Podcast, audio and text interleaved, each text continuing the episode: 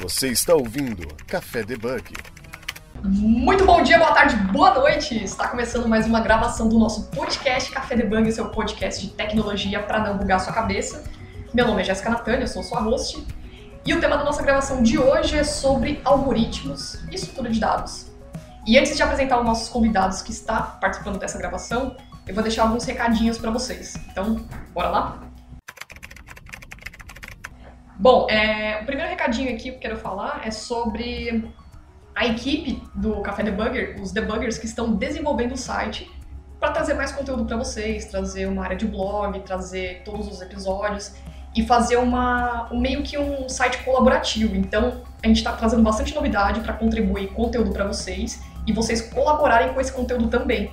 É, então, a nossa equipe que está desenvolvendo e vamos lançar logo, logo mais, logo menos, é o Denis Souza, Ana Carolina Félix, Khaled Al-Jabrahan e Rafaela Alves. Eu tinha que mencionar no podcast anterior, na gravação, mas acabei esquecendo, então só quero agradecer a essa equipe maravilhosa que está fazendo parte desse trabalho. E para vocês também que queiram contribuir com o nosso trabalho, ajudar com a, a parte de, de custos, ou apenas compartilhando o nosso podcast também, vocês podem entrar no apoio Café Debug.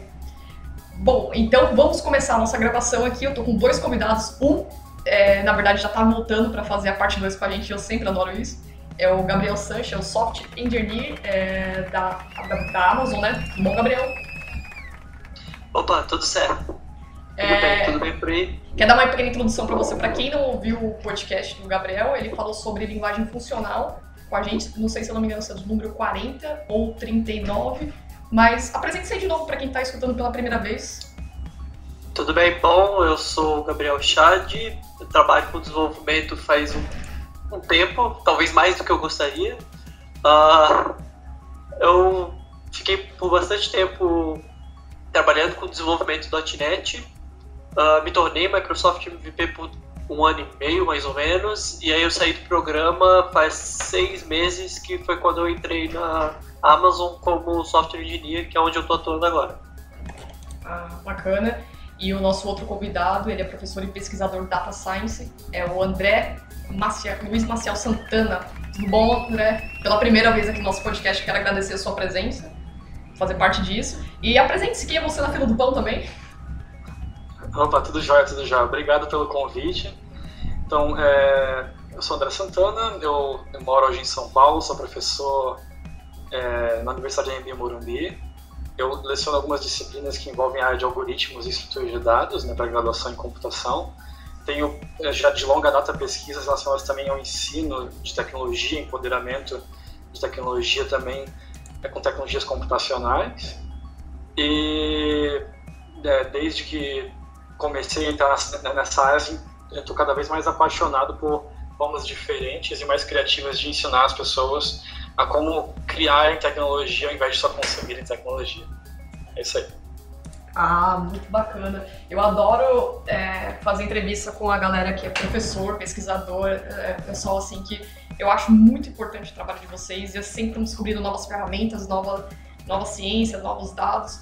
E eu acho bem legal isso. Eu quero também te chamar para fazer uma participação quando puder. Sempre está, as portas estão abertas para você trazer outros conteúdos que possam colaborar também. Obrigado, obrigado pelo convite.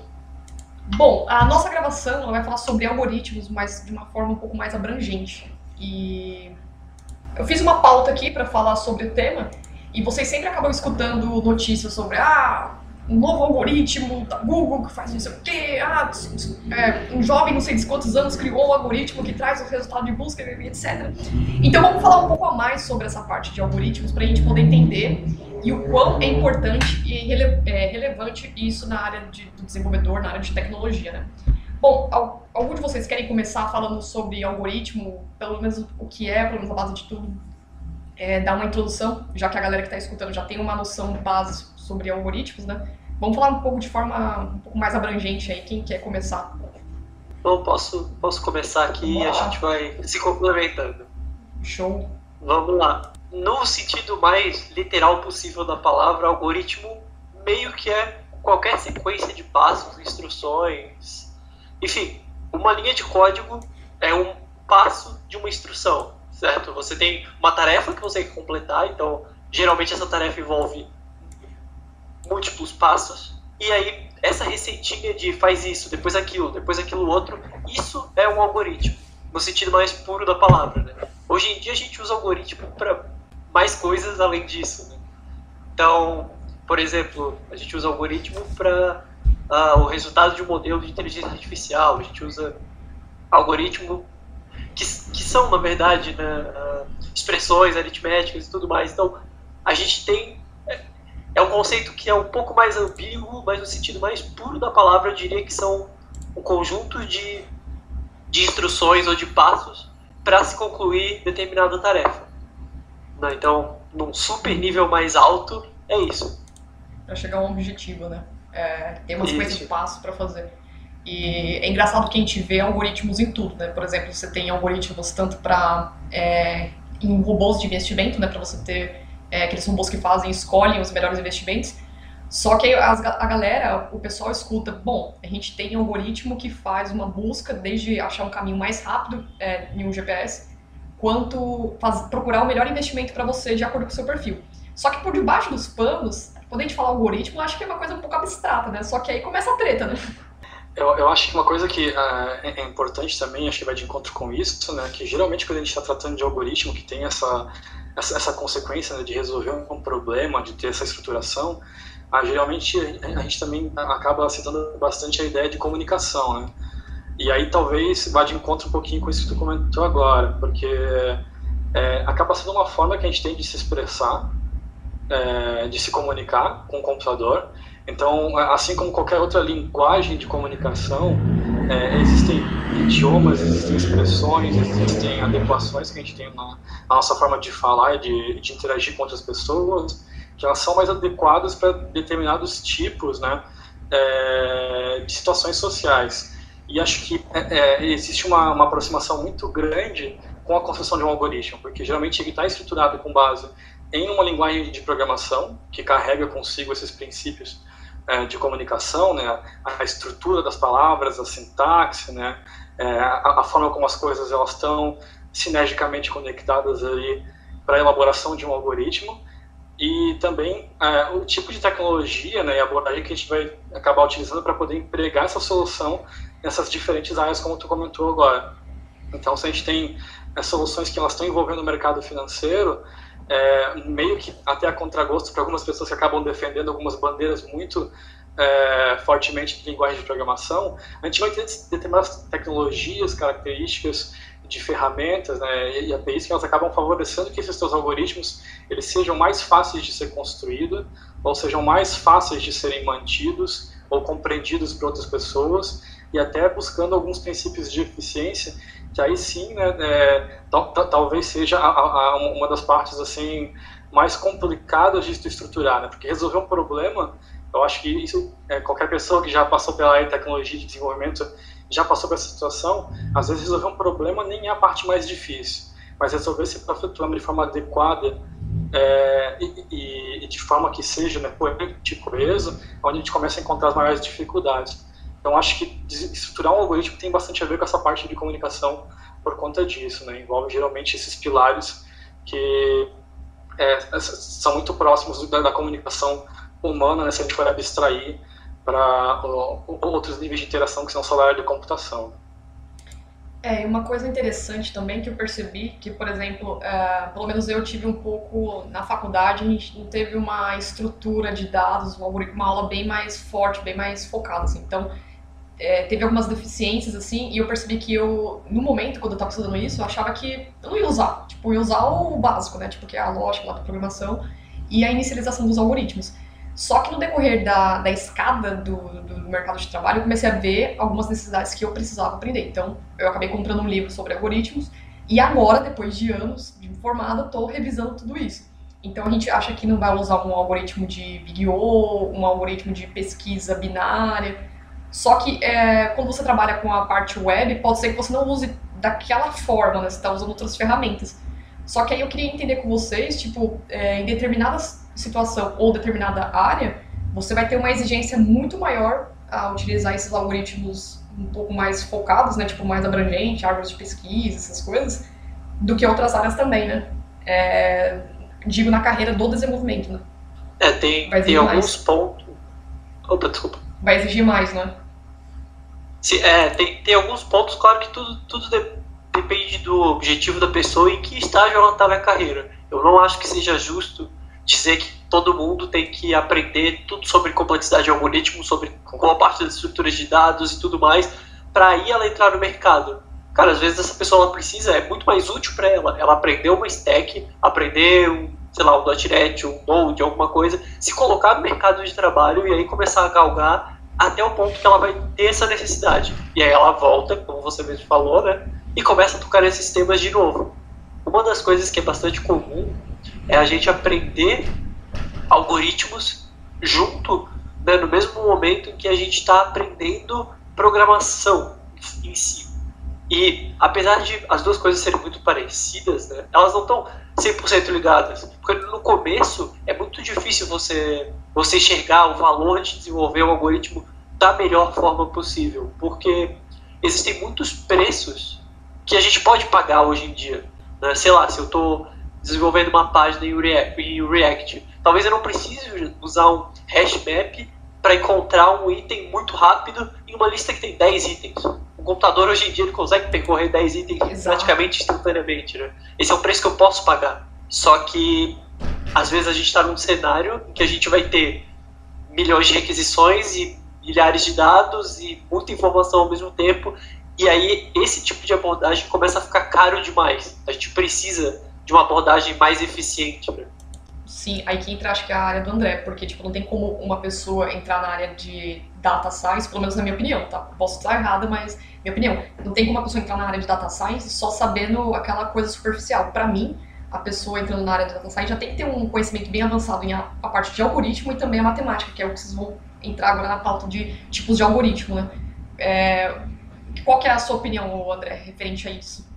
Então, é, a área de, ciência de dados, né, ela, ela acaba sendo talvez, né, por conta até da demanda que a gente tem de profissionais e da forma como ela vem se estruturando, não só no Brasil, mas é, de, de, modo geral, né, até no cenário internacional, como uma área que ela apoia bastante a aproximação de profissionais é, multidisciplinares mesmo. Então, a gente tem, é, é, claro, um passo fundamental, que é tu entender como as soluções computacionais funcionam em um, em, em um primeiro momento, para conseguir estruturar os teus dados de uma forma que faça sentido.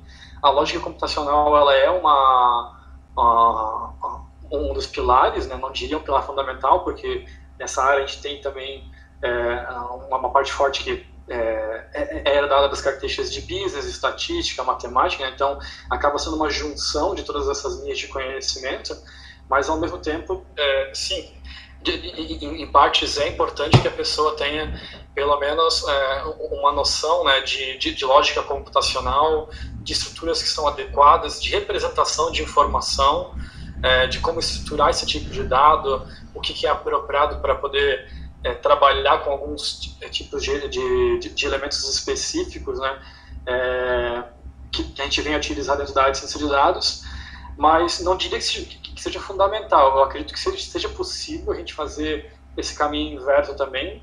É, concordo bastante com o que o Gabriel falou, né, dependendo muito do nível né, de, de estágio profissional que a pessoa esteja naquele momento, porque às vezes essas soluções que elas são mais eficientes ou elas vão tra trazer resultados melhores, elas exigem um nível de abstração que para alguém que é iniciante na carreira, seja de programação, na carreira de desenvolvimento de software, sistemas de informação, ou até mesmo na carreira de ciência de dados, que é muito complexo de você conseguir, é, de conseguir atingir né, nesse momento é, para quem é, é realmente iniciante nessa área.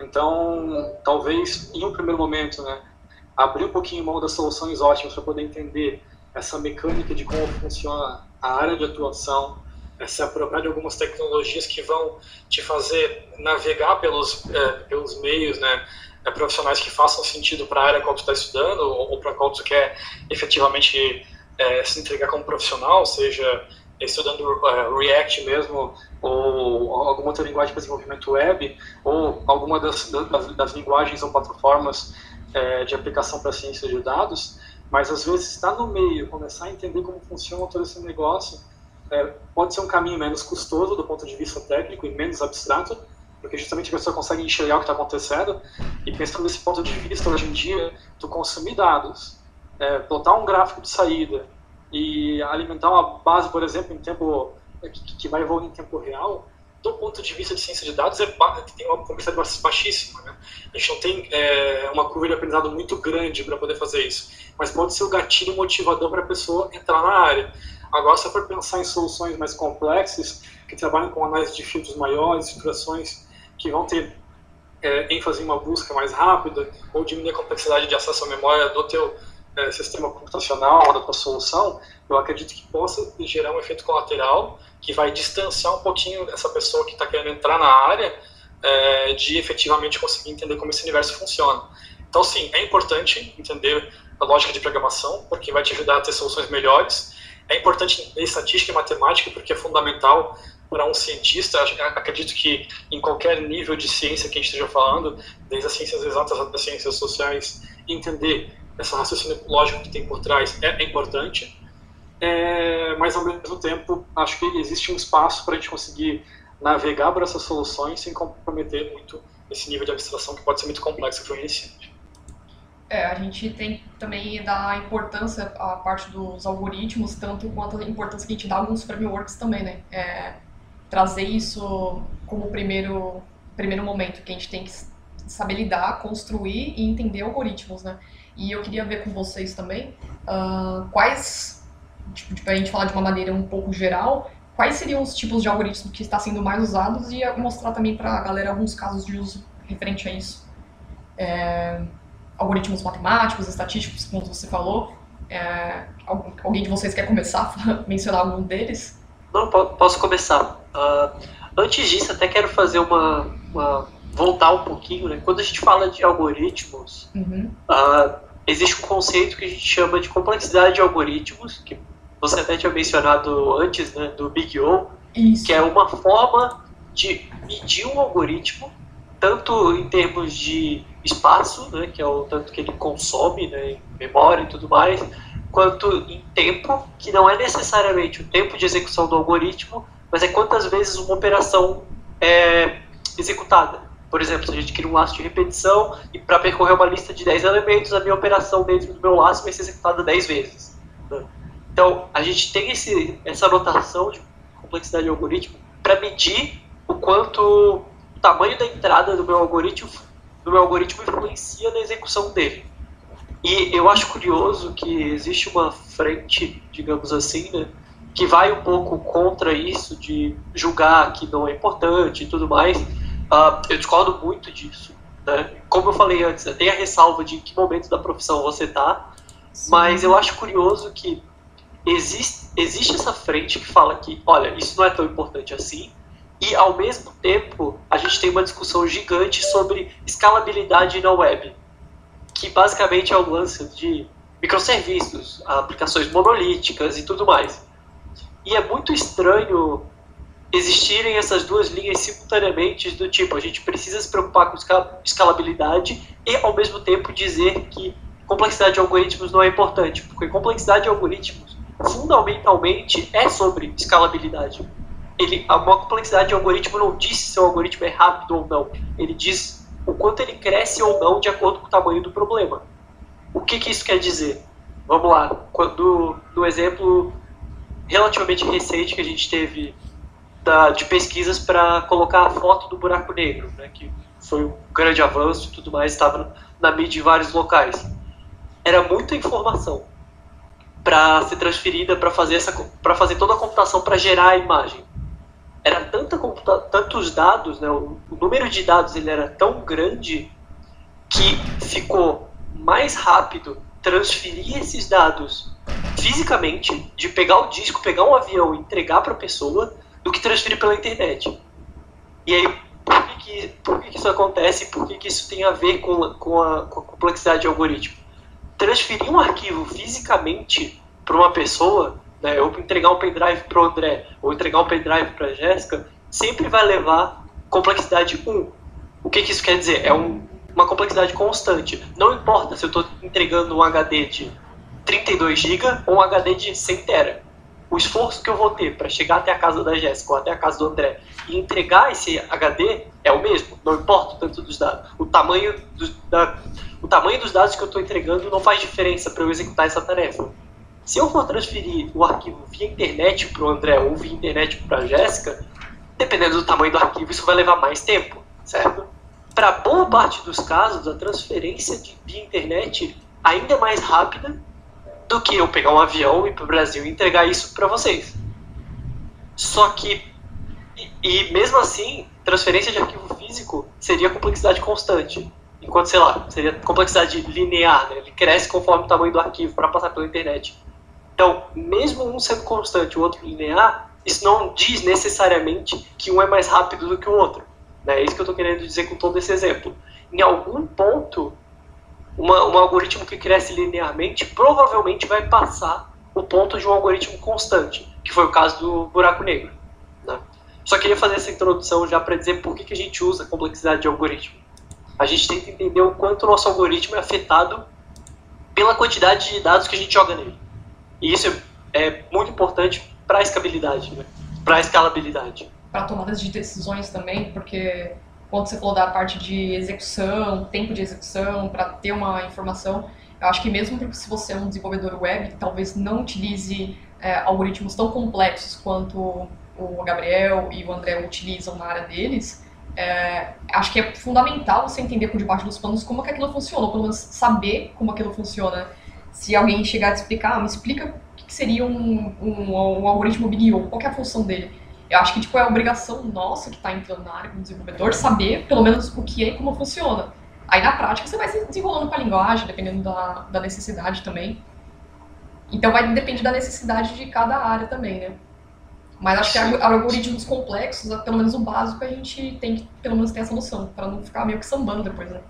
Eu, eu acho que tem uma, uma relação interessante também, né? Que é, é, é claro que esses conceitos vão se atualizando conforme a gente vai crescendo, né, a disposição de entrega de hardware que a gente tem, e aí talvez erroneamente, né, é, muitas equipes de desenvolvimento que não têm tanta maturidade, elas enxerguem ainda né, um, valor agregado maior no hardware. Gente teve várias discussões é, sobre isso, acho que na, na, época do nosso, nosso mestrado, a gente fez mestrado junto eu e o, eu e o Gabriel, né, é, sobre essa, essa, essa ponte de equilíbrio né, entre delegar responsabilidades para uma boa codificação e enxergar até onde os recursos físicos eles podem entregar uma solução.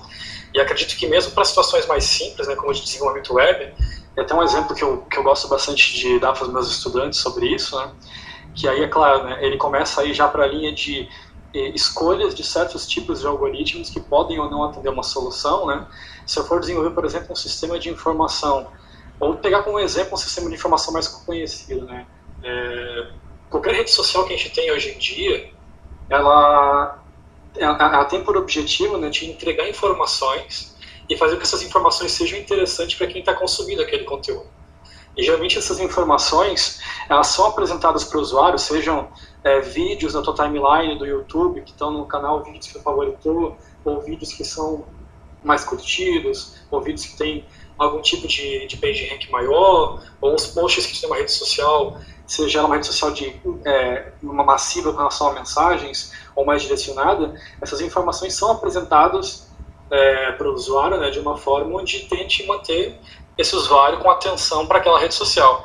Só que a forma como é estruturada essas informações, ela pode passar é, por uma sequência de algoritmos que, se não for determinado, né, um algoritmo que consiga ser computável, não só no sentido de ser processado né, por um computador, mas que atenda né, aos requisitos de usabilidade daquela aplicação, atenda às regras de desenvolvimento para que não tenha ali uma aplicação que seja morosa para o usuário, que seja cansativa de esperar é, o carregamento, ela pode gerar, na, na, na realidade, né, uma, uma aplicação que ela é, é, não vai ter uma boa aceitação. O que eu quero dizer com isso? Né?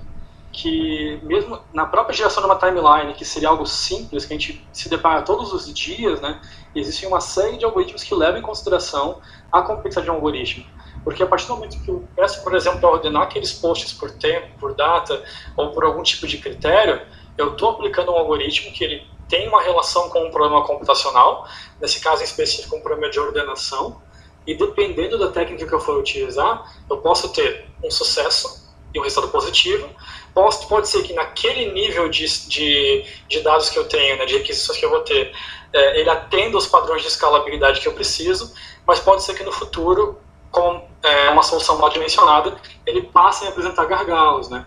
Então, quando a gente está lá no começo da nossa uh, da, da, dos nossos primeiros passos né, de imersão na área de tecnologia, é comum que a gente se depare com soluções computacionais de ordenação, como por exemplo nesse exemplo, é, que são muito simples, são mais fáceis de entender, elas não envolvem é, uma complexidade de codificação muito alta, mas o que a gente sacrifica em cima disso é atingir complexidades de algoritmo, tanto é, em tempo de complexidade quanto de é, complexidade de espaço, né, de armazenamento, que talvez lá na frente não seja satisfatório. Não quer dizer que a gente não possa começar com esse tipo de solução, mas a gente precisa ter é, essa compreensão né, de que existem soluções diferentes para que em algum momento da nossa vida a gente consiga fazer essa virada automática de chave, de até onde eu posso usar aquela solução que ela não é tão eficiente, mas ela me resolve o problema, que tem a ver com aquilo que o Gabriel comentou lá no começo, né, de implementar um hash médico, uma solução que fazer uma busca de 10 elementos, né, para eu estar trabalhando com um tipo de serviço que pode me solicitar uma solução melhor, porque eu vou ter milhões de requisições e talvez aquela minha solução de ordenação para apresentar aquela timeline para o meu usuário não seja adequada. Né? E a gente vê como a matemática ela casa muito bem com o algoritmo, né? Porque a gente, é, tanto que essa parte de algoritmo você desenvolver, ter uma boa relação, é importante você ter o, o caminho da matemática, bem o domínio da matemática em cima disso, né? Porque a gente percebe que a gente utiliza, como você mencionou, a parte de estatísticas, que é matemática, em parte para a construção de algoritmos, e algoritmos, é, tipos algoritmos matemáticos também, né? Tem algum, vocês têm algum exemplo, assim, embora a gente já conheça, pode ser a parte de estatística, a parte de pesquisa, que utilize bastante algoritmos matemáticos? Bom, eu tenho eu tenho um exemplo que eu acho que ele é, ele é fácil de fácil identificação para quase todo mundo que está aqui, né, que está escutando.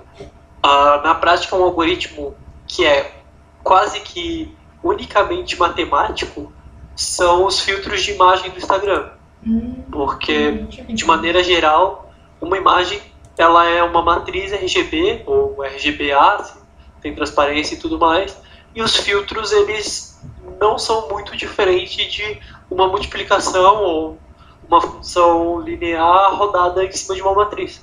Então, na prática, você tem a imagem, você aplica uma equação contra essa imagem e gera uma imagem resultante. Isso serve uh, isso serve para a gente detectar bordas de imagem, para colocar imagem preto e branco, enfim, para várias operações com imagens, a gente está basicamente fazendo operações matemáticas. É verdade, né? Porque a imagem ela possui um número, então é, ele vai buscar pelo nome da imagem, então é sempre a, a, é o, o número, né? Pro Instagram, pro Instagram, as imagens não são nomes, são números, né? Aí ele faz essa, essa busca aí de recomendação também, né? Trabalhar na parte de recomendação de produto ou, ou perfis, né? É, a ideia é que tu, quase tudo ele é convertível, né? Quase tudo computacionalmente falando ele é convertível para números. Né? Quando a gente fala de uma imagem, no caso do Instagram a gente vai ter um algoritmo de inteligência artificial para taguear a imagem, né? Para identificar as coisas que tem nela por exemplo, ah, sei lá, tem uma praia, tem isso, tem pessoas, tem um cachorro, enfim, vai ter um, um reconhecimento ali de paisagem para taguear e para organizar aquela imagem. Só que fundamentalmente, né, a imagem ela é uma matriz matemática mesmo, onde cada ponto daquela, cada pixel, ele tem uma representação de RGB e, ou seja, cada pontinho daquela matriz tem três outros números, né? E aí a gente aplica uma equação em cima desses números, desses valores, e a gente vai gerar uma matriz resultante, que vai ser a matriz, vai ser a imagem pós-filtro. Né? Você está ouvindo Café Debug. Nossa, bacana, hein? Muito show. Até acho que o André. É, uma, uma dúvida que eu tenho aqui. Uh, aí já é uma pergunta para o André. André, nessa parte de é, data science, uh, eu já ouvi de algumas pessoas dizendo que você pode utilizar para construção de solução de problema alguns algoritmos prontos. Eu não sei se existem ferramentas que criam esses algoritmos e você só utiliza um, modelo já pronto, ou se você tem que criar do zero. Aí essa é a minha, minha dúvida. Tipo, quem trabalha com a parte de ciência de dados, normalmente constrói aqueles algoritmos do zero ou utiliza um modelo pré-pronto já? Então, é, vou, vou, só fazer um gancho na fala do, do Gabriel, uhum. que eu uhum. acho que consegue linkar bem com isso que tu, que tu uhum. comentou agora, tá? É, eu, eu, acho, assim, né, que, é, de, de, modo geral, né, quando a gente tem essas soluções computacionais, a gente tem um problema, a gente precisa resolver esse problema, a gente tem, é claro, entre várias possibilidades, duas classificações de caminhos que acho que são fundamentais para qualquer pessoa que quer progredir na área de tecnologia. Né? Que são, bom, eu posso criar uma solução para resolver um problema, então eu posso aplicar esses filtros e é importante é, para alguns segmentos de profissão ou em alguns momentos da tua carreira, tu saber como implementar essas informações é, meio como a gente diz no braço mesmo, né? Então, como é que funciona um filtro de imagem? Se eu preciso rotacionar uma imagem, como é que eu vou, por exemplo, aplicar um de matemática para poder rotacionar uma, uma, uma foto? Ou para poder fazer uma, uma, transpor aquela imagem de uma forma? Existe uma série de equações matemáticas que podem ser incorporadas dentro de uma solução computacional. Em contrapartida, né, é, existe uma das, é, uma das vantagens que eu, que eu também geralmente pontuo né, quando a gente acaba discutindo sobre isso é, com os meus estudantes é sobre a ideia de que, é, bom, a principal vantagem que a gente tem enquanto espécie humana, na realidade, né, é a questão de conseguir gerar informação, persistir informação e compartilhar as nossas descobertas, né. Então, é, o, o, Gabriel tem um conhecimento é, muito bacana na área de, de, de plataforma.net, embora esteja lá trabalhando na Amazon agora. Então, eu sei por exemplo, que se eu precisar de alguma coisa relacionada a isso, é, eu poderia conversar com ele porque ele tem um conhecimento, uma história, uma experiência que eu não tenho. Né? Eu nunca tinha gravado um podcast antes e eu sei que a Jéssica ela tem já uma experiência. É, a gente está aqui gravando é, uma edição, mas antes dessa vieram várias outras. Né? Isso foi a experiência acumulada que, que a Jéssica construiu ao longo da trajetória dela. Então, é, o fato de tu conseguir buscar informações de outros cientistas, outros desenvolvedores, pesquisadores, é uma, é, é, é uma atribuição, né? é um, na realidade uma, uma algo positivo, né, que a gente, enquanto desenvolvedor, a gente tem que ter, tem que conseguir cultivar. E aí, em cima disso, é, muitas das soluções que a gente tem na área de ciência de dados ou soluções que tentam resolver algoritmos mais complexos, hoje em dia elas já são bem mais democráticas do que elas eram no passado. Né?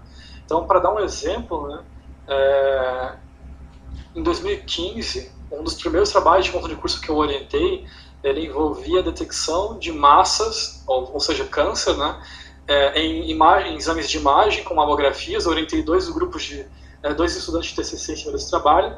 Nessa, nessa época, né, a, a, principal linguagem que a gente tinha, que facilitava muito trabalhar com esse tipo de informação, é, ela envolvia a construção de frameworks e APIs para MATLAB, então é, era uma plataforma muito direcionada para isso, e a gente tinha um esforço de implementação muito grande porque entender quais eram as características, entender como são implementados os algoritmos de aprendizagem de máquina, entender como é estruturado tudo isso, era tudo muito complexo.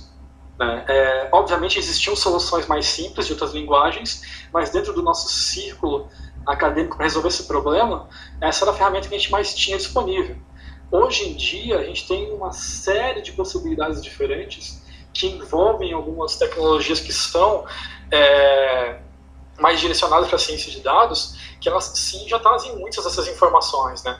Então a gente tem ali, geralmente na área de ciência de dados, né, uma preocupação muito grande com estruturação de dados, a gente tem uma série de abordagens que podem ajudar, se esses dados são, é, se tem um volume pequeno de dados, um volume maior de dados, existem frameworks específicos para isso. Para fazer pré-processamento, manipular dados, é, tu consegue estruturar também muito mais fácil hoje em dia com bibliotecas como, por exemplo, Pandas, que tem uma série de algoritmos que já estão implementados aí dentro, desde da parte de serialização de informação, aplicação de filtro para, os dados, estruturação, representação de séries, é, criação de gráficos, até a parte que envolve mais a mineração de dados, que são os algoritmos mais sofisticados de aprendizagem de máquina. Né? Então, desde que tu querer identificar, é, usar algoritmos de predição, algoritmos de descrição, para poder, seja para classificar, para agrupar, para predizer um valor, isso já foi muito mais complexo no passado. Hoje a gente tem muitas bibliotecas que ajudam bastante a tu a conseguir desenvolver esse tipo de solução e aí acaba sobrando, né? É, e aí sobrando, talvez seja bem pejorativo o que eu estou falando agora, porque na realidade não é um resto, talvez aí onde esteja a, seja a parte mais complexa, né? Acaba é, restando aí para o cientista de dados ou para o projetista de uma solução é, a responsabilidade de tomar decisões. né? Que técnicas eu vou usar? Essas técnicas são adequadas? Elas atendem o meu objetivo? Elas fazem sentido para esse problema? Elas vão me entregar resposta? Elas são confiáveis? São confiáveis a qual custo? Né?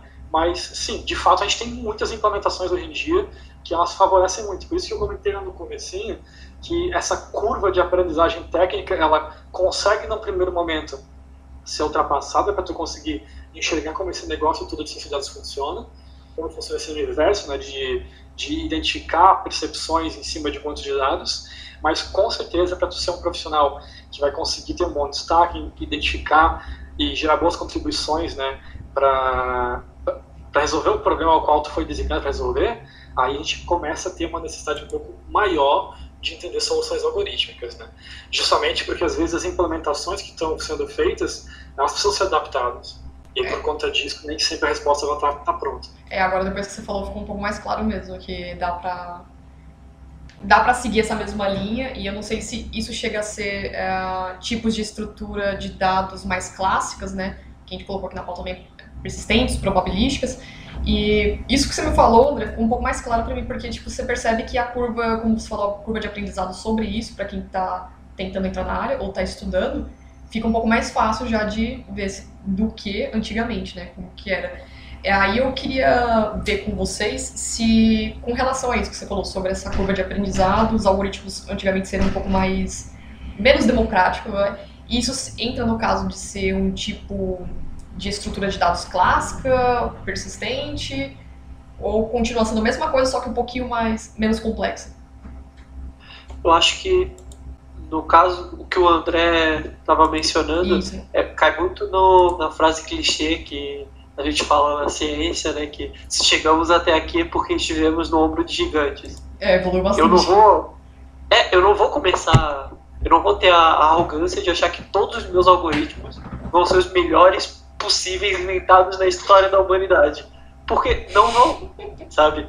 A gente tem, a gente tem vários algoritmos que já são validados e que servem para propósitos específicos. Né? Um dos, desses exemplos de como nem sempre recriar coisas significa fazer algo melhor. Né? Uh, o, meu, o artigo que saiu do, do meu mestrado ele foi basicamente uma comparação de algoritmos existentes sobre um cenário de imagem microscópica. Então, assim, eu comparei 38 algoritmos, mas eu não desenvolvi do zero nenhum deles.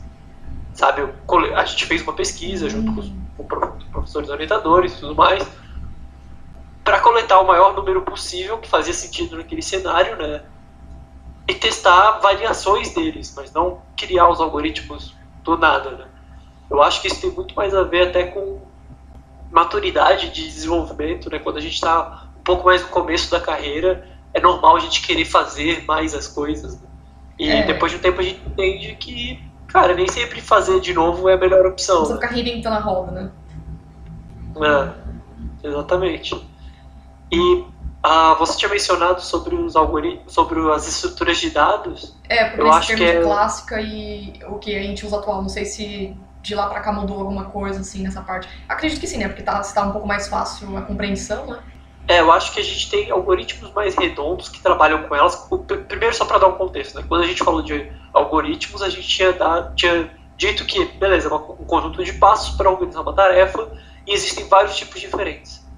Só que, fundamentalmente, os algoritmos eles lidam com informação. Né? As estruturas de dados elas são formas de organizar essa informação. De maneira geral, elas têm que estar guardadas em algum lugar né? para a gente trabalhar com elas.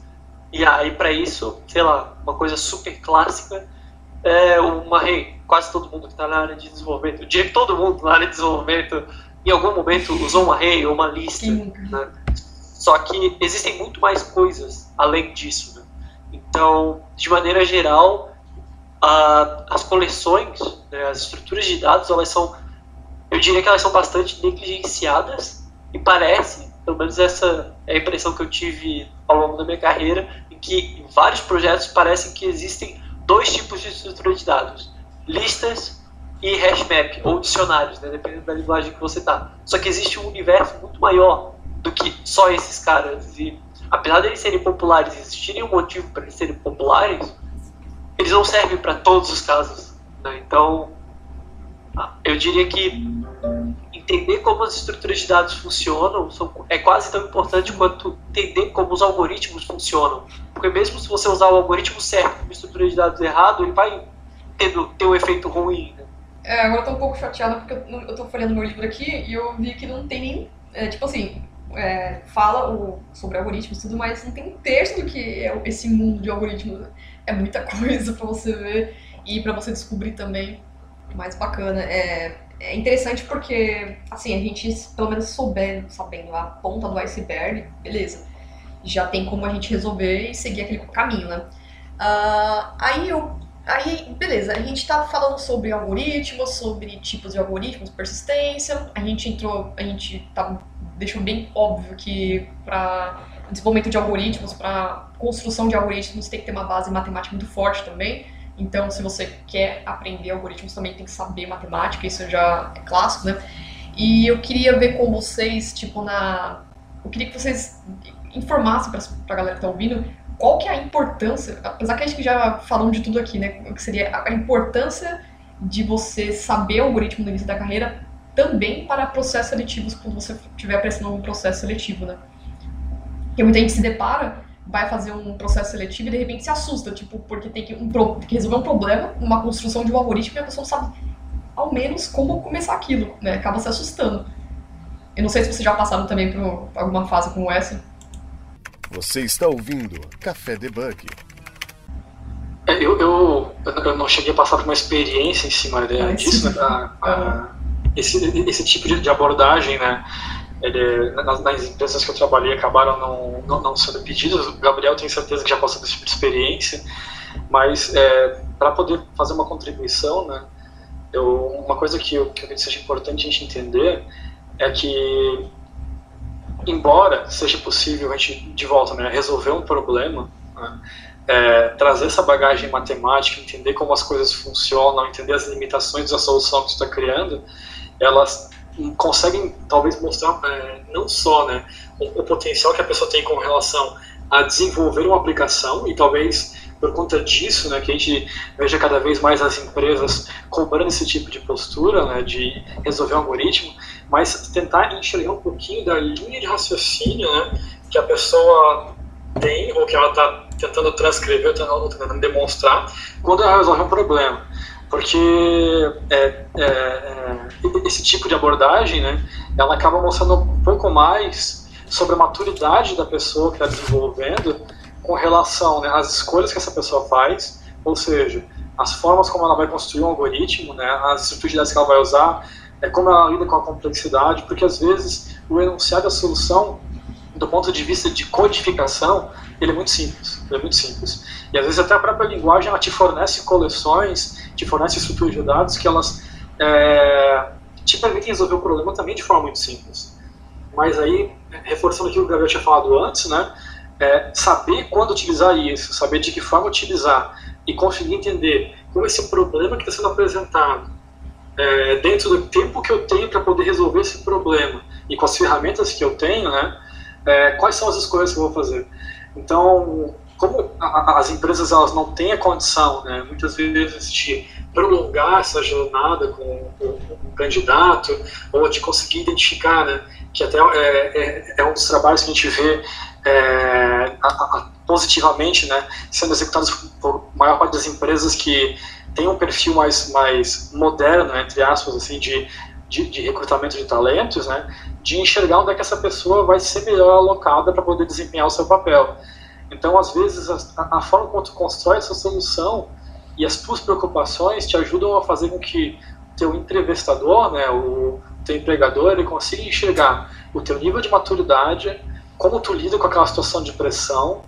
É claro, as suas habilidades técnicas, né, de alguma forma, é, possivelmente dependendo do, do, do tipo de, de, de, desafio, né, ou da etapa do processo que você esteja fazendo, as tuas habilidades não técnicas também, mas também conseguir entender o, teu, o, o tipo de perfil ao qual tu, tu, se encaixa um pouco melhor como profissional.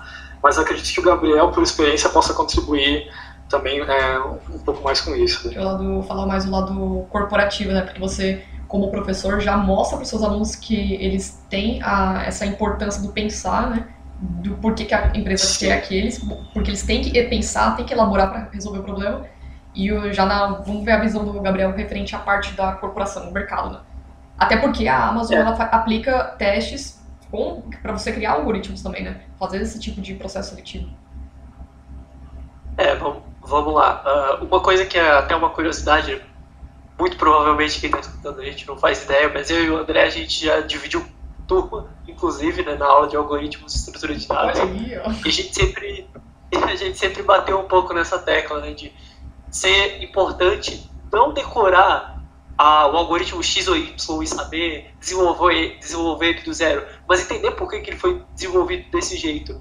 Que aí mesmo se você não lembrar, né, porque a ideia não é decorar, você, você entende o motivo daquilo ser daquele jeito, então muito provavelmente você consegue recriar ele porque você sabe os motivos dele ter sido feito daquele jeito.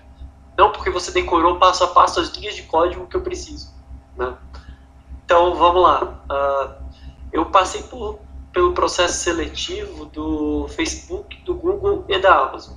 né? Os três eles funcionam de maneira parecida, eu só vou colocar informações que são públicas, é óbvio. Sim, né? sim. mas de maneira geral tem o que você tinha dito antes de desenvolvimento de algoritmos e como lidar com estrutura de dados e vai muito na ideia do que o André mencionou. Né? No caso específico da Amazon, eu, tenho, eu tive a oportunidade de estar dos dois lados, né? como entrevistado e como entrevistador. Hum, Ah, interessante. Como é que, como é que isso funciona na, na prática? Por que, que a gente cobra isso? Por que, que eu espero que a pessoa saiba algoritmos ou que ela entenda de estrutura de dados? Ah, o, principal, o principal motivo disso não é que eu não quero saber se ela decorou como, sei lá, como gerar uma, uma árvore ah, balanceada. Não, isso não é importante para mim. O que é importante para mim ver um candidato é se ele sabe o porquê que ele faz as coisas do jeito que ele faz. Sabe? Então, tem vários exemplos que eles são muito mais parecidos com o mundo real do que as pessoas que geralmente falam deles ah, admitem, mas coisas simples como, por exemplo, eu te entrego uma lista de logs, certo? Arquivos de logs normais, normal. Aí esse arquivo de log ele tem um ID de uma tarefa e um possível ID de uma tarefa pai, porque ele pode ser uma subtarefa. E aí eu peço para o candidato, organiza aí para mim as tarefas e eu quero saber qual tarefa que mais tem subtarefas. Isso é um exemplo muito real de coisas que vão acontecer e é um problema que se a pessoa fazer mal feito, isso vai levar muito tempo para ser computado. Se eu tenho muito, muitas linhas de log. Né? E se a pessoa faz isso de uma forma eficiente, isso pode ser muito próximo de não, não vou dizer instantâneo, mas pode ser muito próximo de linear, né? Porque, beleza, se eu tenho mil, mil linhas de log, vai demorar mais do que se eu tenho cinco linhas de log. Só que, dependendo do tipo de solução que o candidato fornece, se eu tenho mil linhas de log, não tem como eu chegar nessa solução, porque vai levar, sei lá, duas idades do universo para computar. Sabe? Isso não é aceitável no mundo real. É como se ela tivesse pre- sido preparada para aquilo, né? Tipo, está se preparando para isso. que vai acontecer, vamos supor. É, nesse, no caso dessas empresas maiores, né, ah, sem dar muitos detalhes, existe um algoritmo no projeto que eu trabalho que ele roda com um algoritmo de hash consistente e que a gente tem literalmente milhões de requisições a toda, tipo, todo minuto. No final do dia, a gente tem uma estimativa né, que, para ter uma noção, passa de trilhões de requisições. A gente não tem a oportunidade de colocar log nesse algoritmo, né, log de registrar, ó, o software está passando por aqui com essas informações. A gente não pode, porque a entrada e saída é lento demais, porque a gente precisa ali. Então, para essas grandes corporações, faz muito sentido que a pessoa saiba e entenda o quão o código dela escala, porque a gente vai precisar que ele escale. né? Então, talvez não faça sentido para uma empresa super pequena que tem um sei lá, se o cara vai trabalhar fazendo um CRUD, e não tem nada de errado trabalhar fazendo um CRUD, apesar de que muita gente fala como se isso fosse pejorativo, ela não precisa desenvolver um CRUD mais rápido da história da humanidade, sabe? Só que Entendi. quando isso passa a afetar o teu negócio, quando o teu serviço fica pior porque ele, o algoritmo foi mal feito, isso passa a ser um problema e a pessoa precisa entender o que ela está fazendo. Né? Então eu acho que esse é o principal motivo dessas empresas maiores cobrarem. Faz sentido o que você falou, faz sentido, porque, por exemplo, se uma empresa pequena, ela trabalha com desenvolvimento web ou mobile, o que seja, e ela só precisa resolver aqueles problemas cotidianos ou construir aquela, voltar aquele produto dela, negócio, então não precisa exigir tanto do candidato, contanto que ele saiba fazer aquilo que ela precisa e entregar no tempo que eles precisam também.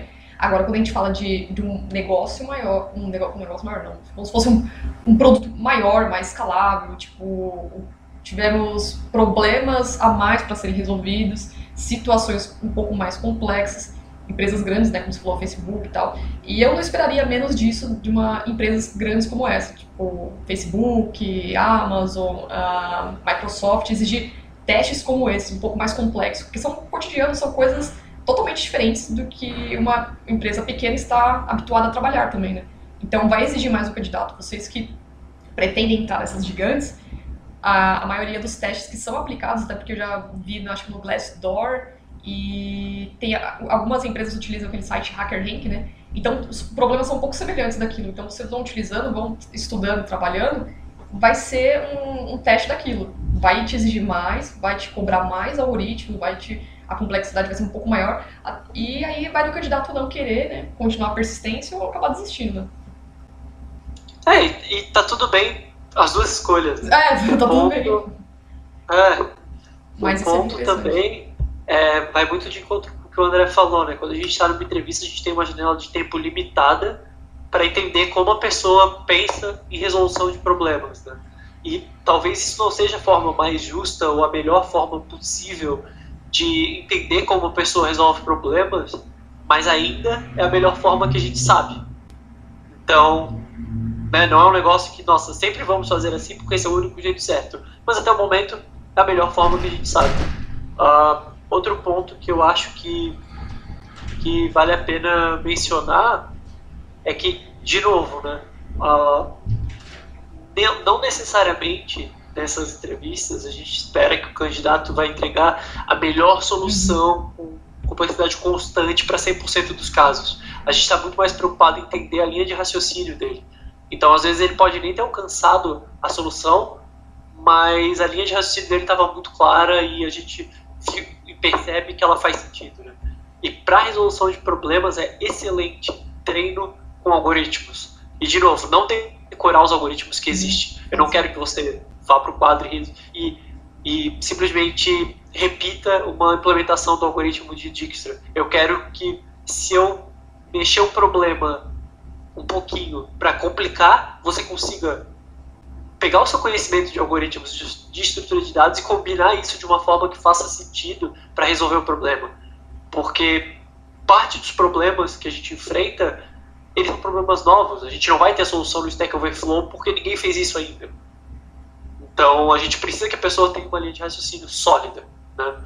E, um, e um outro ponto que eu gostaria de, to de tocar foi numa palestra do TDC que eu ministrei, acho que um ou dois anos atrás, não, não lembro agora, a gente estava falando sobre arquitetura e eu estava defendendo uh, arquiteturas monolíticas contra microserviços.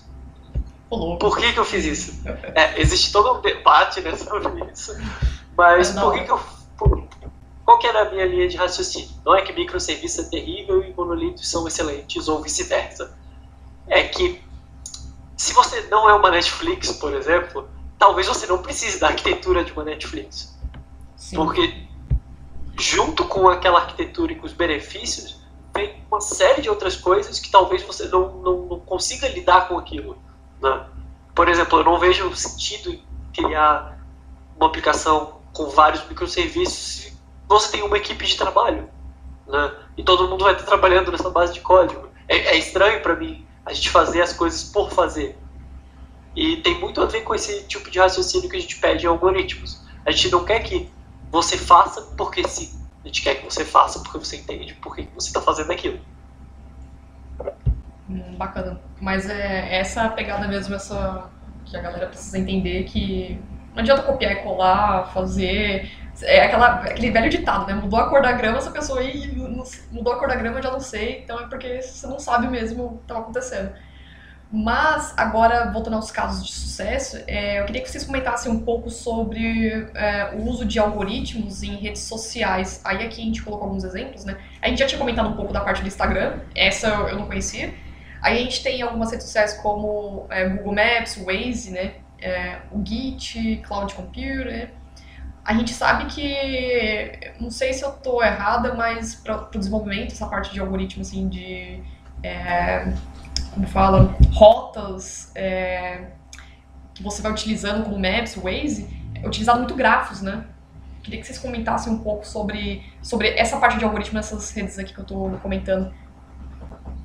É, eu, acredito assim que a gente, é, quando vai para esses problemas né, que envolvem essas uhum. redes sociais, a gente acaba entrando dentro de uma, de uma área da, da computação, né, que ela é, tem relação né, com a parte de computação de algoritmos, tem relação com a computabilidade, né? E ela envolve a classificação dos problemas computacionais que a gente tem. Né? Então, existem uma série de problemas que eles oferecem para quem está tentando resolver aquele problema uma explosão combinatória muito grande, muito grande, com relação seja ao tempo de complexidade, ou seja, né, o armazenamento de complexidade, e que tem muito a ver, na realidade, com o Big O que tinha comentado antes. Né? Então, essa, essa, essa classificação de complexidade de algoritmo, né, é, que tem essa relação com o que o Gabriel comentou antes, né, de, de, ter uma solução linear, uma solução constante. Aí muitas vezes a gente não tem solução linear. Isso tudo é uma relação que a gente traz por conta de sempre querer buscar uma solução ótima, sempre uma solução ótima.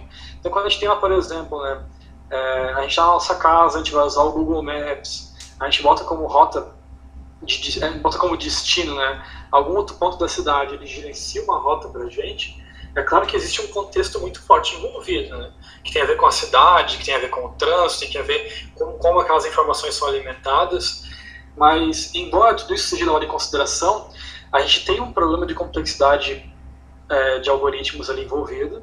É, geralmente esses problemas que já são explorados, né, é, com, com, com, mais frequência na computação, eles são problemas que eles acabam recebendo apelidos são agrupados de alguma forma, né? então a gente tem os problemas de rotas, a gente tem os problemas de alocação de, de recursos, a gente tem os problemas lá que a gente aprende teoria dos grafos, né? como o problema do, da, da, teoria do caixeiro viajante, né?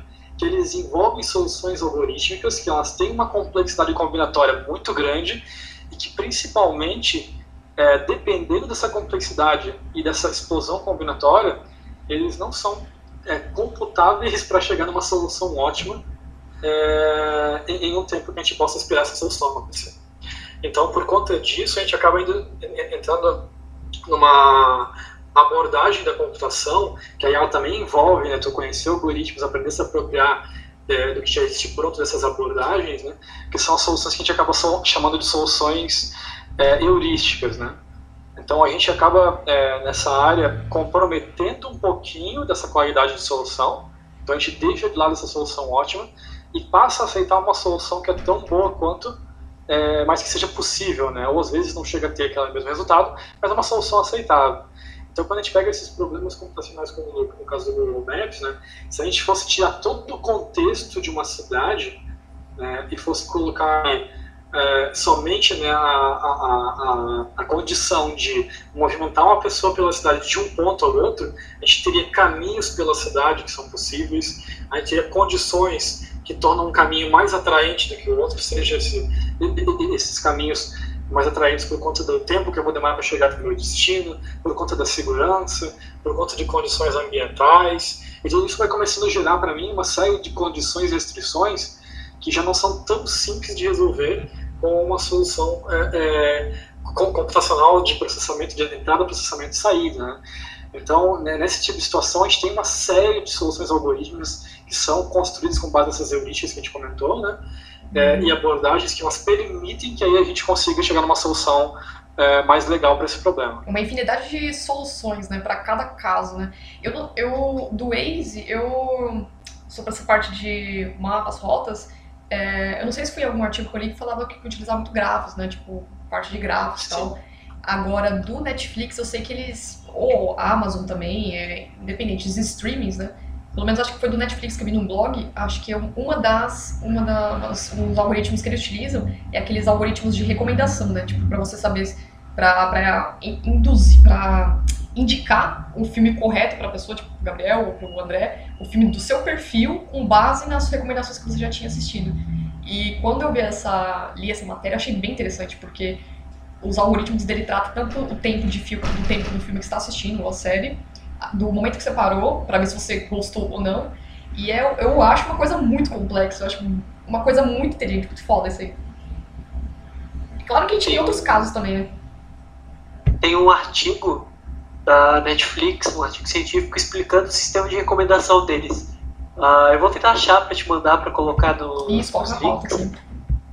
Porque é justamente isso que você mencionou. Né? Ele analisa várias coisas e, ele, e o algoritmo. E no artigo eles citam né, que esse é o segundo maior problema da Netflix. O primeiro é o streaming, porque o vídeo tem que chegar na pessoa, e o segundo é a recomendação, porque a pessoa precisa achar o que ela quer assistir. Então tem, tem muito disso rodando. É, eu achei bem legal que qualquer. Por isso que você. Eu até uma vez falei pra minha mãe, não, não entra com a minha senha, não, entra com a sua, entra com o seu acesso, com o seu perfil, porque senão vai ficar misturando os filmes aqui, vai mandar coisa que eu não gosto. E é bem legal, acho que agora também no geral, esse tipo de streaming, né? Tanto do Spotify também, ele te recomendar o seu estilo musical com base no que você já sim. ouviu também. Eu achei bem sensacional, gente. Sim, sim. É uns casos de sucesso bem bacana. Agora, é, a gente está tá chegando no ponto final da nossa gravação, só que eu queria entrar no assunto e fazer uma pergunta para vocês. Eu não sei se vocês chegaram a ler, né, mas eu vou até deixar na pauta o livro do Yuval Noah Harari, né, que é o cara que escreveu a, ele escreveu o livro Sapiens, né, A Origem, é, Homo Deus, e esse terceiro da série que é o 21 lições para o século 21. Por que eu tô falando desse livro? Porque ele bate muito na questão de algoritmos. Então, ele fala sobre muito uma sociedade que é excluída digitalmente, né? Então ele fala que alguns países, algumas pessoas que não estiverem nesse mundo digital, pelo menos entender como funciona e estiver trabalhando nisso, acaba, pode acabar perdendo seus empregos para robôs ou algoritmos, porque ele menciona muito que o algoritmo é a base de tudo. Até porque na nossa, no mundo de hoje tudo é algoritmo. Aí eu queria saber para vocês qual que é a visão disso para vocês no futuro. Tipo, a gente tá chegando numa uma dessas lições é tentar haver uma inclusão digital mais forte para outras pessoas, para elas começarem a entrar nesse mundo também e não perderem os seus espaços para os algoritmos e começarem a contribuir também na construção de algoritmos. E é, é, é, mais ou menos isso. Quero saber a visão de vocês do futuro e algoritmos, seria a pergunta, né? Tá, vamos lá. Uh, acho que o André vai ter uma, uma resposta mais completa do que eu nesse sentido, mas o que está acontecendo em algum, agora, né? Uh, de maneira geral, o poder computacional e os algoritmos eles são bem mais democráticos do que antes. Né? Eles estão distribuídos de maneira mais igual entre a população, só que isso não significa que ele esteja de maneira igual na população. Né?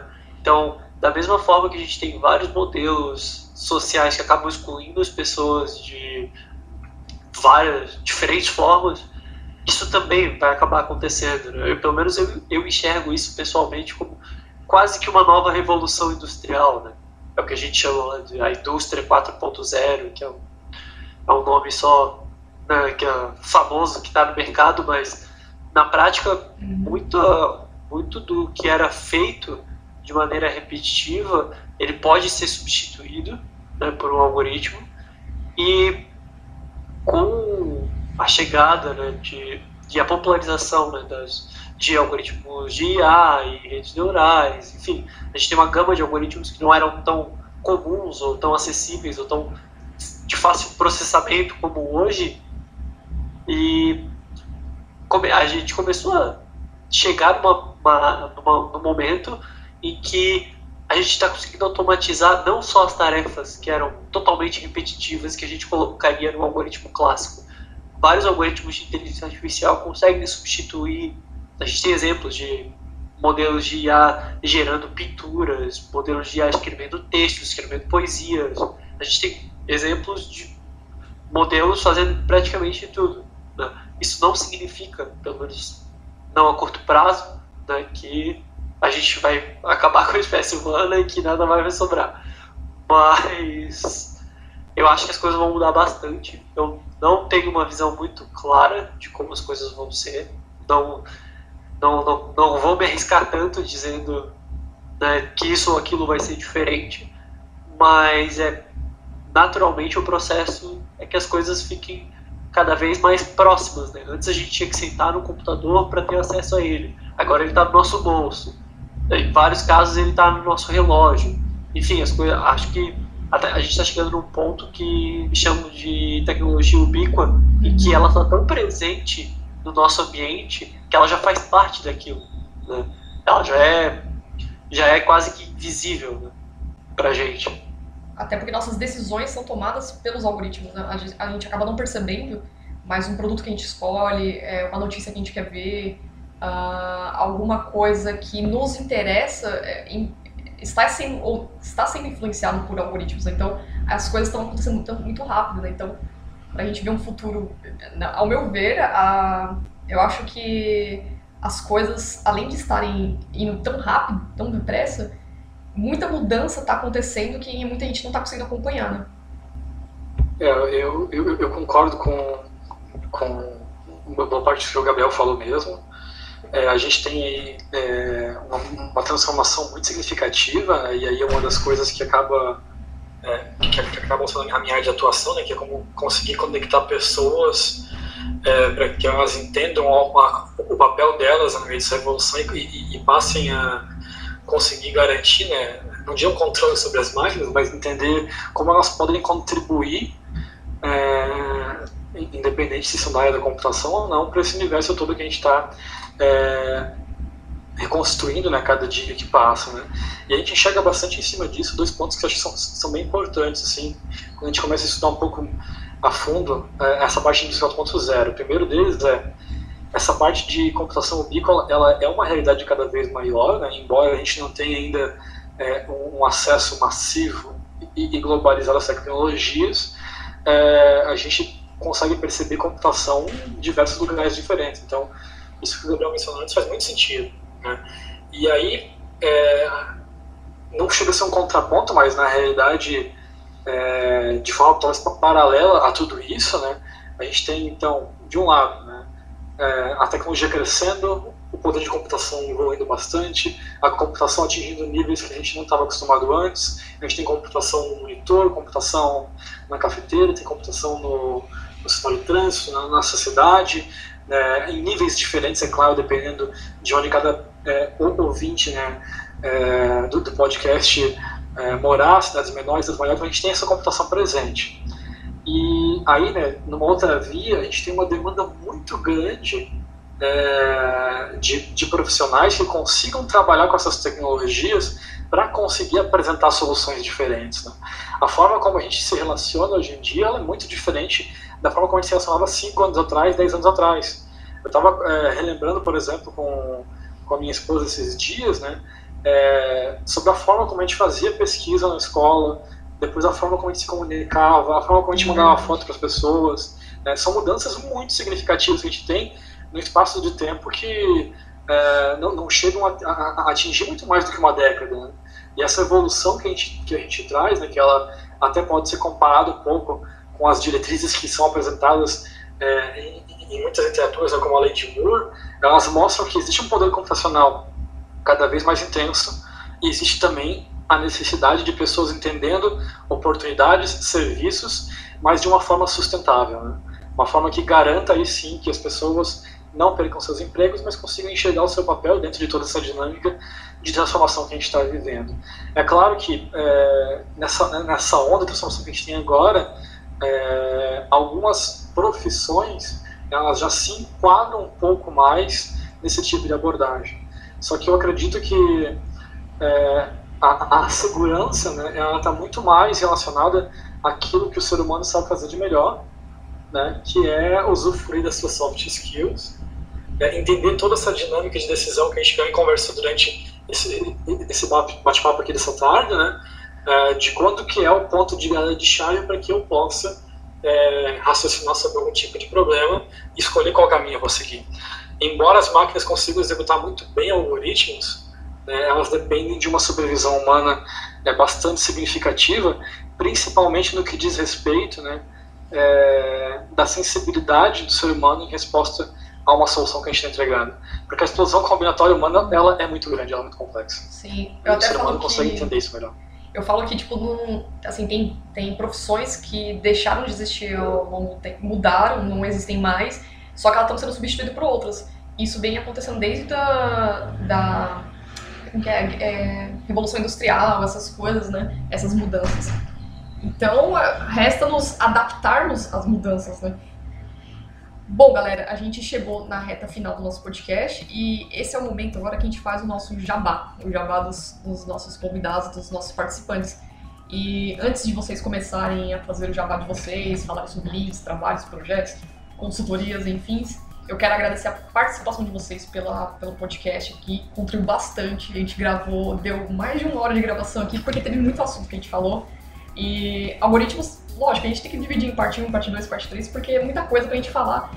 E é legal quando a gente fala também sobre os casos de sucesso que a gente está vendo, é, como isso está no mercado, como está nos produtos que acabam sendo influenciados por isso, e como isso contribui para as nossas vidas também, né? Então quero agradecer a participação de vocês desse podcast. Muito obrigada por participarem, por estarem aqui. O Gabriel pela segunda vez aqui trazendo mais conteúdo e trazendo o seu amigo André para fazer, para falar também sobre sobre essa parte de algoritmos que eu achei muito interessante, muito rico. E eu agora eu vou deixar a palavra com vocês, né? É, Gabriel, André, podem falar aí é, contatos, além de vocês que já colocaram os contatos aqui na pauta, né? Vocês que estão escutando, leiam a, a descrição do podcast que tem os contatos dele. Mas vamos deixar a palavra com vocês também. Fala, divulguem o trabalho de vocês, projetos, contribuições, open source, como que é. Podem falar aí. Uh, eu deixei alguns links uh, na descrição do, do episódio tem uma categoria inteira separada no meu blog para algoritmos e estrutura de dados. Então, tem exemplos ali de como construir algumas estruturas de dados clássicas. Eu estou no processo de criação do post de estrutura de dados temporais, que eu vou falar sobre viagem do tempo e como implementar elas computacionalmente usando estrutura de dados temporais. Uh, fora isso, uh, eu também tenho o GitHub tem alguns, para quem começar na, na área de desenvolvimento, eu tenho um livro gratuito que está no meu GitHub para início de desenvolvimento com Python. Eu trato de alguns algoritmos bem simples, é muito mais para inserir a pessoa nesse universo, se ela ainda não conheceu. Né? Todos os projetos que eu atuo vão estar tá lá no GitHub, então não tem muito mais o que dizer mesmo. E claro, uh, sintam-se completamente livres de entrar em contato comigo, mandar mensagem, enfim. Estamos aí. Show. André, deseja falar mais compartilhar conhecimento? Legal. É, então, eu, eu, eu, também me coloco à disposição para qualquer interação que qualquer pessoa, qualquer ouvinte queira fazer, né? Na realidade, com qualquer uma das minhas redes sociais, todos os meus arrobas eles são iguais em qualquer rede de, de comunicação, né? Que é André LNS91, que está na descrição, né? E eu tenho alguns posts que eu tenho começado a construir lá no Medium, é, que envolvem um pouquinho sobre computação, para tentar ajudar as pessoas a entenderem um pouquinho mais sobre a parte do método científico. Tem alguns, alguns projetos que eu tenho que eles, por enquanto, são mais específicos para a cidade de São Paulo, mas eles envolvem bastante essa parte de democratizar o acesso a, a, ao desenvolvimento de tecnologia. Né? Então, tem, algum, tem, tem um projeto relacionado a construção de espaços é, de internet das coisas em cinco escolas públicas de São Paulo. É, então, a gente está dando formação dos professores, uma iniciativa em conjunto com a Universidade de São Paulo, né?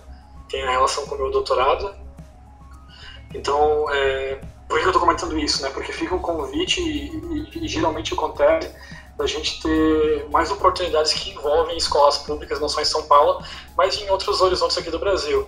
E às vezes, para quem estiver ouvindo, né, que desejar contribuir um pouquinho né, para a escola, né, para as origens de onde veio, né, com a possibilidade de fazer com que esse tipo de, de projeto chegue até esse espaço, ou que queira replicar de alguma forma o que a gente vem fazendo, que geralmente é tudo aberto, todos os materiais são disponíveis de forma gratuita. A gente também, dependendo da situação, se desloca da formação. É, e, obviamente, por isso que a gente acaba preferindo espaços públicos, porque a gente não gera custo nenhum em cima disso. É, Sinta-se à vontade para poder entrar em contato também, para a gente poder compartilhar. Tá? É, e com, com relação às minhas pesquisas, é, ou atividades acadêmicas, também coloco à disposição para quem precisar de alguma ajuda em qualquer uma das redes sociais. Obrigado pelo ah, convite de volta. Obrigada por participarem, por trazer. Esse é um assunto que eu gosto bastante. E é isso, para vocês que estão escutando a nossa gravação, nosso podcast, não esqueça de dar uma estrelinha, compartilhar esse episódio, compartilhar com os amigos, com, a, com o seu chefe, com seus amigos de trabalho.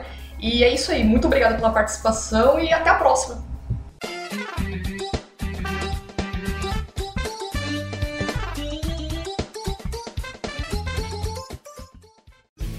Este programa foi editado por Café Debug.